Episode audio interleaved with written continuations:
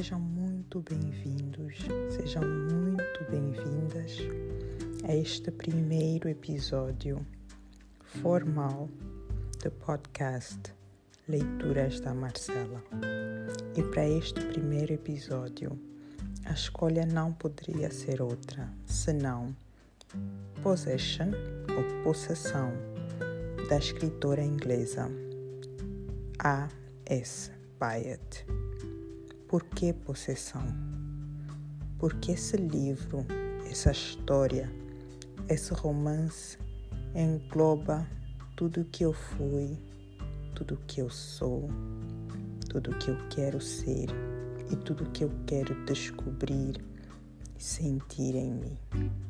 É uma história que toca desde a minha própria história de formação no Departamento de Literatura na Língua Inglesa, investigação, as dificuldades, os altos, os baixos, toda a emoção, toda a paixão que é descobrir obras novas, histórias novas, mergulhar nas histórias, nos poemas, na prosa de grandes autores e autoras mas mais do que isso, é um livro que nos fala sobre romance, paixão, nos, nos ajuda a entender nossas próprias histórias, nos traz tragédias, perdas, escândalos de uma certa forma, nos revela segredos que há muitos pareciam ter sido enterrados. E que falar dos relacionamentos, marido, mulher, amante, amor, verdades secretas, nosso prazer, sexo, possessão, literalmente, como diz o Tito.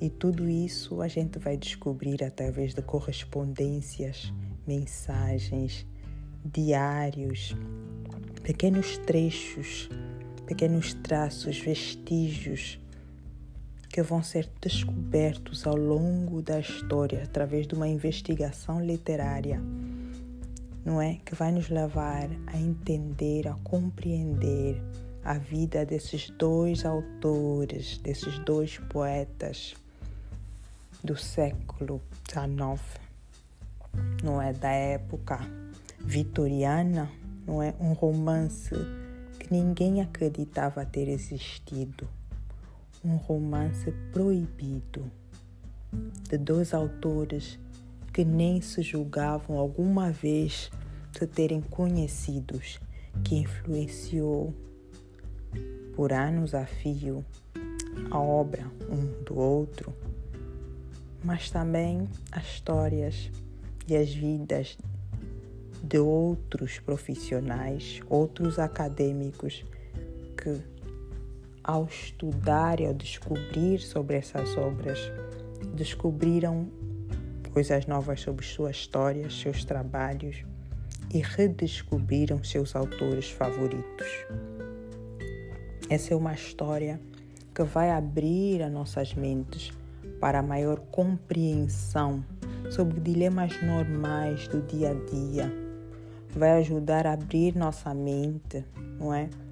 Sobre as dificuldades da vida, sobre como o amor nem sempre é tão simples, nem sempre é tão fácil, nem sempre é tão claro, sobre como o que parece moralmente questionável, de repente, se torna mais aceitável e mais importante, como Christabel Lamotte, a poetisa do século XIX uma das principais personagens nessa história vai, vai dizer a Randolph Henry Ash: Eu sei que eu vou me arrepender de tudo aquilo que eu estou a viver contigo, do que eu vou fazer, do que vamos fazer, mas ainda assim eu farei, far-lo-ei, porque vai ter valido a pena ter vivido, ter entregue meu corpo a essa paixão. Se for para me queimar, que eu me queime.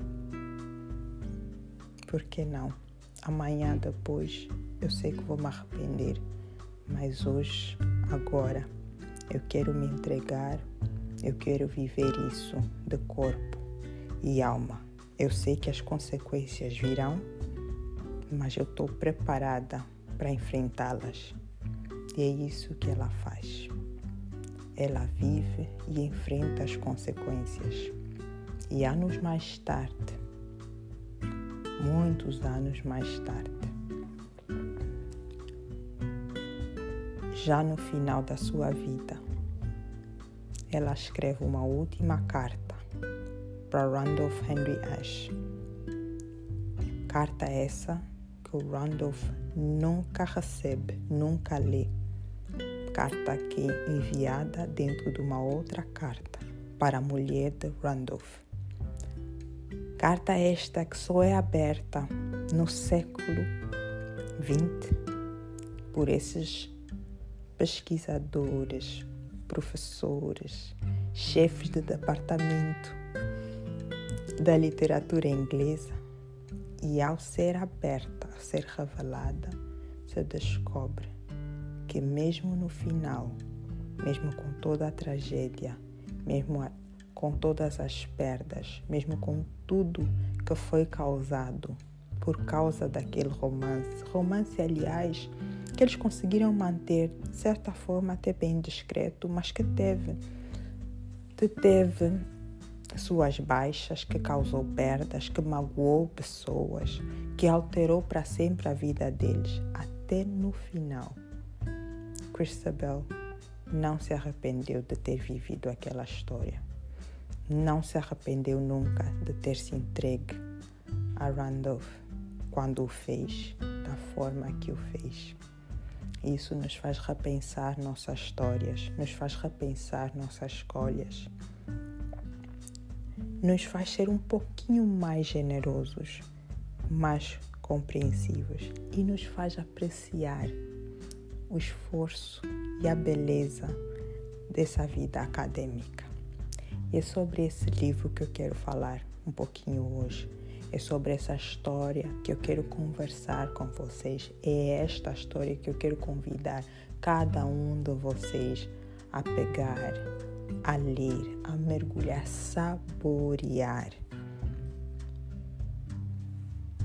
A história começa no século XX. Um assistente no departamento de literatura na língua inglesa, Roland, estudioso das obras do poeta do século XIX, Randolph Henry Ashe encontra no meio dos seus manuscritos, dos seus livros, o rascunho nunca antes visto de uma carta direcionada a uma dama desconhecida até então do poeta, aparentemente para uma outra poetisa. E logo Roland se questiona como será possível Tal poeta foi sempre visto como um homem exemplar, um esposo, um marido dedicado, fiel. Como podia ser carta tão ardente escrita para outra mulher? E assim começa a pesquisa de Roland. E nesta busca para descobrir quem era esta dama, ele vai ao encontro de uma outra professora, pesquisadora especialista nos trabalhos e nas obras de Christabel Lamotte, que aliás era sua antepassada distante.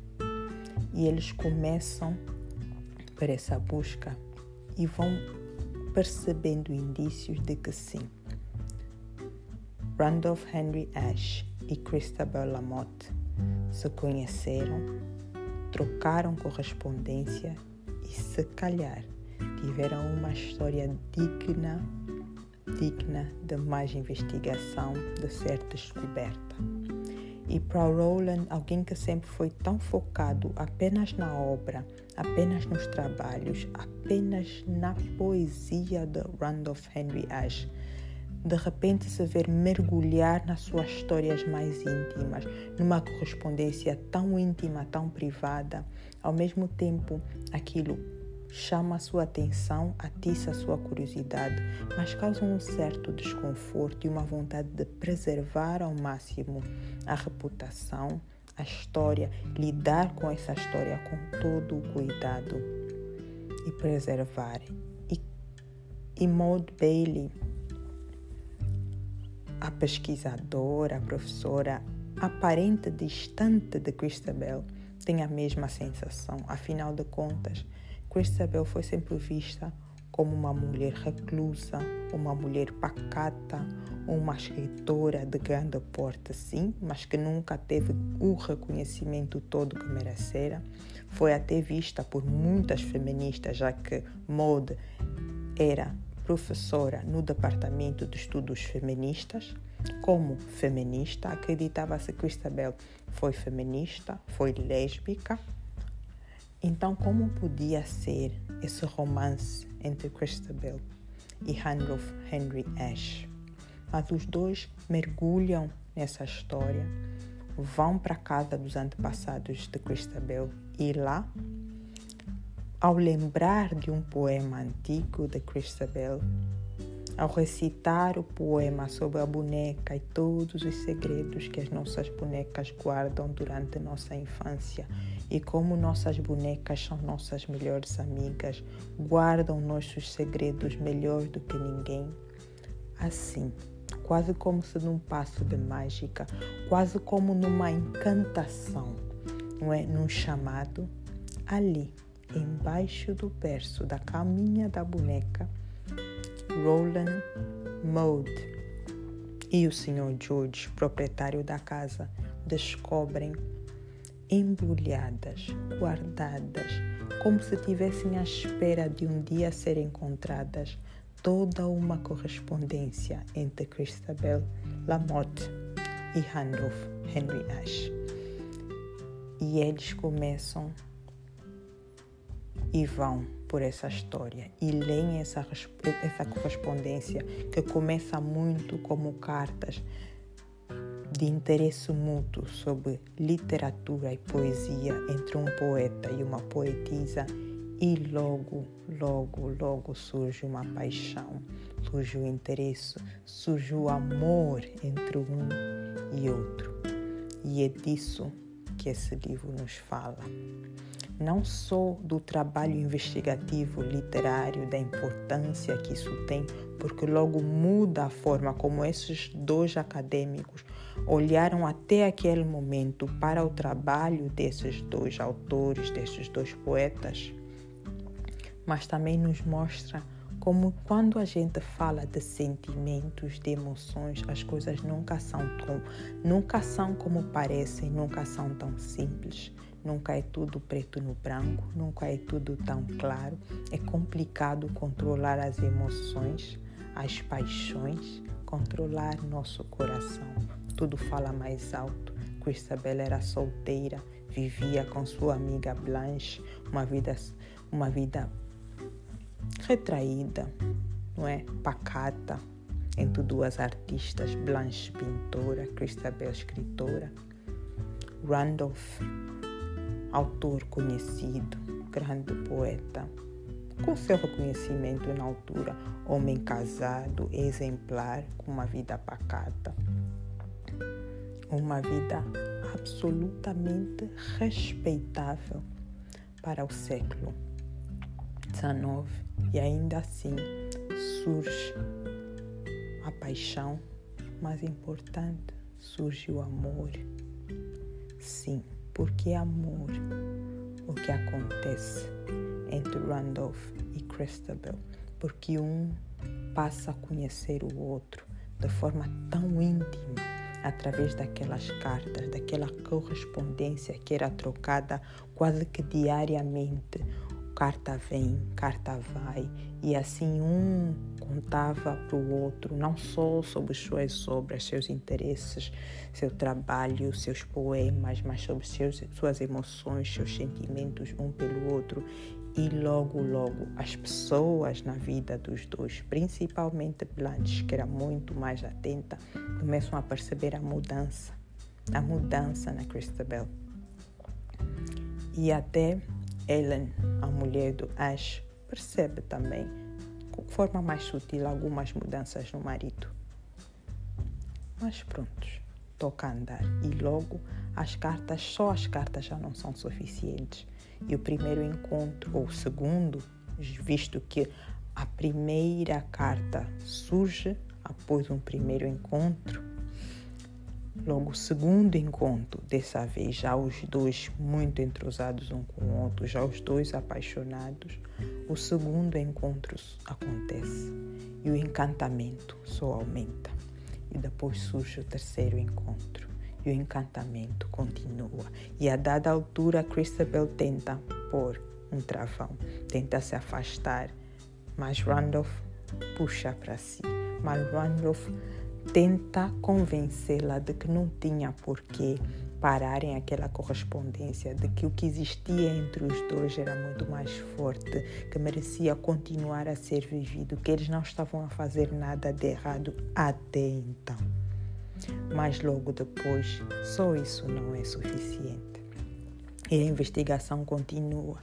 E os dois professores, dois pesquisadores, com suas vidas, com suas tramas, com seus problemas, com suas dificuldades. Roland, muito mais do que Maud, que já era uma professora mais estabelecida, com seu lugar bem firme dentro do departamento de estudos femininos. Já Roland apenas como assistente, que não contou ao seu professor, chefe de departamento e a maior autoridade sobre Randolph Henry Ash tinha mais, estava a ter mais dificuldade.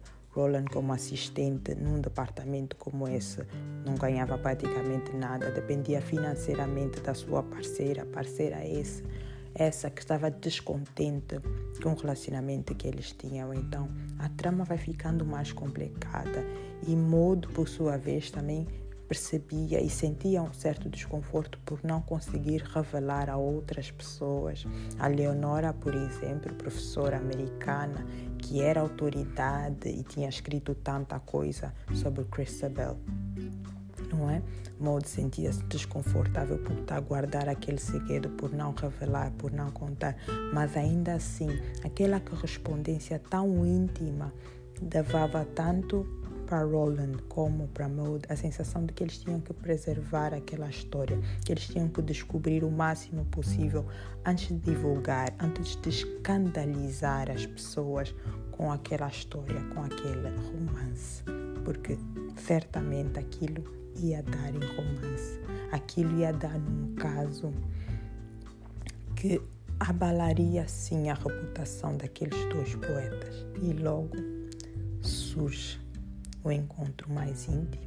Logo os dois afastam-se, saem, decidem sair da cidade e ir para Yorkshire para o encontro, passar um tempo só os dois, afastados de tudo e todos. Os dois que eu digo, Christabel Lamotte e Randolph Henry Ash. E os dois pesquisadores, na busca dessa história, embarcam numa mesma viagem. Enganam, digamos assim, as pessoas em suas vidas e vão percorrer o mesmo caminho, quase certos de que aquela viagem aconteceu daquele jeito, naquele lugar, mas sem perceber exatamente como, sem perceber exatamente de que jeito aquilo aconteceu. E aí é onde a autora entra e nos conta detalhadamente da beleza daquele encontro, do aquele tempo que os dois passaram juntos de forma discreta, um na presença do outro, a partilhar, a escrever, a criar e a descobrir aquele amor, aquele romance e sim aquela paixão. Mas os pesquisadores, esses dois no século XX, se perguntavam como era possível, o, durante o tempo que Randolph se afastou, ele escrevia cartas diárias para sua esposa. Ele escrevia para Ellen e Ellen, por sua vez, escrevia no seu diário sobre o progresso da viagem de, de Randolph. Então, como seria possível um homem casado, fiel à sua esposa, estar com a sua amante? Conseguir olhar para a amante, estando apaixonado pela amante, amando a mulher, escrever para a mulher. Será que ele escrevia enquanto apreciava a amante? Será que a amante não se sentia desconfortável a ver aquele homem escrever de forma tão carinhosa, atenciosa, amorosa para sua mulher? Nós, os leitores, nunca vamos saber exatamente como Randall fez mas temos uma pista, porque Christabel e Randolph deixam bem claro que na sua relação não existiam, pelo menos até aquele momento, mentiras. Randolph é claro, é verdadeiro com Christabel. Ele ama sua mulher, ele ama Ellen, ele não vai deixar Ellen, mas ama Christabel também tem paixão, tem desejo, quer estar com ela. Admira, admira tudo que ela escreveu, admira suas obras. E Christabel sente o mesmo por Randolph. E ela se predispôs, se predispõe, como eu disse no início, a viver tudo com ele, a ir até o fim, a se entregar, a queimar no fogo da paixão e viver aquela história, sabendo exatamente que logo depois ela irá se arrepender, sabendo exatamente que virão consequências daquelas escolhas, daquele tempo passado na presença daquele homem, tempo esses que eles passam como se fossem marido e mulher tempo esse em que um se integra, se entrega completamente ao outro e vive em uma paixão avassaladora. Tempo esse em que Randolph descobre coisas sobre ele, uma paixão, descobre o corpo de Christabel de forma como ele nunca imaginou que fosse possível. E Christabel se vê com Randolph e vê seu corpo, sua paixão, seu desejo ser aceso por aquele homem. E ao mesmo tempo ela se entrega completamente, rende-se completamente a ele. Ela quer estar aí. Ela quer se entregar, ela quer estar no controle, ela quer fazer as coisas do seu jeito, ela não se rende. E ele logo percebe isso ele percebe sua resistência e ainda assim a domina, a controla, a toma e percebe que no fundo era isso que ela queria dele. E é lindo, é bonito, é majestico. E depois disso, novamente, o leitor e os investigadores pedem o um rastreio e não sabem. A única coisa que se sabe é que depois deste tempo, Blanche se suicida, Christabel desaparece e muito não se sabe ou nada demais acontece na vida de Randolph e vai-se numa busca incessante para entender o que é que se passou meses depois, até pouco mais de um ano deste encontro entre esses dois autores. Se procura aqui e procura-se dali e descobre-se que até Randolph andou à procura de Christabel. E o que aconteceu?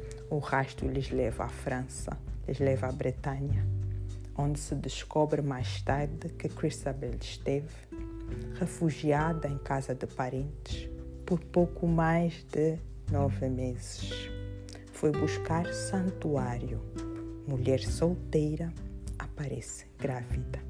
Passa a sua gravidez toda na casa de familiares, com a culpa da morte de Blanche, sua amiga companheira.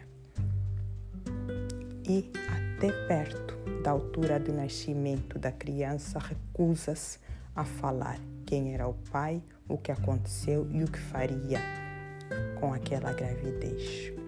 Dias antes do nascimento da criança, Christabel desaparece e volta a reaparecer, não mais grávida e não dá explicação alguma sobre o que aconteceu e o que foi feito daquela criança. Os parentes não sabem, ela não conta. E quando se reencontra, algum tempo mais tarde com Randolph, recusa-se a explicar o que aconteceu. É acusada de cruel e, no momento de dor, raiva, durante uma sessão de espiritismo, diz a ele que ele a tornou assassina. Randolph, por sua vez, presume que ela está a falar da criança, criança essa da qual não se tem rastro algum. E a história progride e as vidas seguem. Cada um deles continua com seus trabalhos, suas obras. Sabe-se mais tarde que Christabel vai viver com sua irmã e cunhado. Randolph continua com a sua esposa.